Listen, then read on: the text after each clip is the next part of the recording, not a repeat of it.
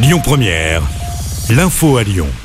Bonjour Rémi, bonjour Jam et bonjour à tous. Nouveau drame de la route hier soir à Lyon. Un motard est décédé après une collision avec une ambulance. Ça s'est passé vers 19h avenue Lacassagne dans le 3e arrondissement. La victime était encore en vie à l'arrivée des secours avant finalement de succomber à ses blessures. Une enquête a été ouverte. Pas de grève finalement à la SNCF. Le préavis a été levé hier par les syndicats après un accord pour des primes. Mais trop tard, le trafic est donc très perturbé ce vendredi sur l'axe sud-est Paris-Lyon-Marseille.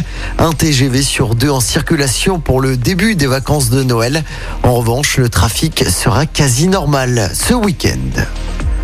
Ce vendredi marque donc le début des vacances scolaires, ce qui va mettre fin à l'hébergement de deux enfants de 3 et 5 ans sans domicile. Ce soir, ils vont à nouveau se retrouver dans la rue après avoir été hébergés depuis le 7 décembre dans une école maternelle du 3e arrondissement de Lyon.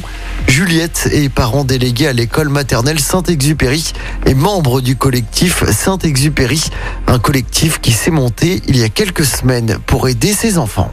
On a pris conscience que ces enfants étaient dans les classes de nos enfants, on les a hébergés, on les a nourris, on a organisé des cagnottes, des goûters solidaires et ensuite on a pris la décision d'investir l'école, c'est-à-dire d'occuper euh, l'école Saint-Exupéry. Tous les soirs, euh, il y a des volontaires qui investissent l'école, il y a un dîner qui est organisé avec la famille, et ensuite il y a un roulement avec des gens qui viennent dormir avec eux. Euh, on a acheté des matelas et des couvertures.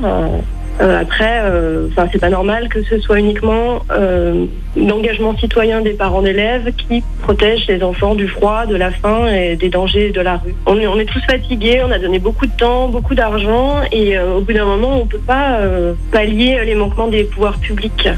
Aucune solution n'a pour l'instant été proposée par la mairie de Lyon qui s'était pourtant engagée à proposer un hébergement à toutes les familles des écoles occupées avant les vacances de Noël. Dans l'actualité également, ce nouveau conseil de défense sanitaire à l'Elysée cet après-midi. Le gouvernement devrait annoncer une accélération de la campagne vaccinale, le renforcement des contrôles aux frontières et la mise en place de recommandations pour les fêtes de famille. En revanche, pas de confinement, de couvre-feu ou de fermeture anticipée de commerce.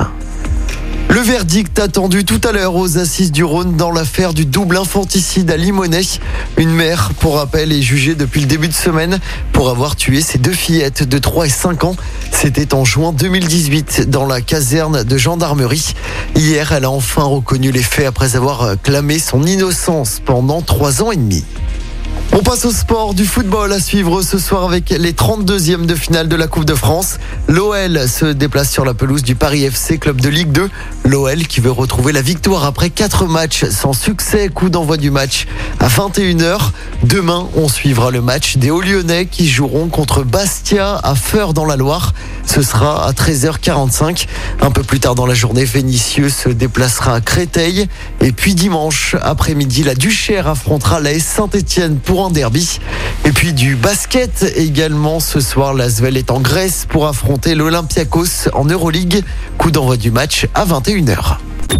Écoutez votre radio Lyon Première en direct sur l'application Lyon Première, lyonpremière.fr et bien sûr à Lyon sur 90.2 FM et en DAB+.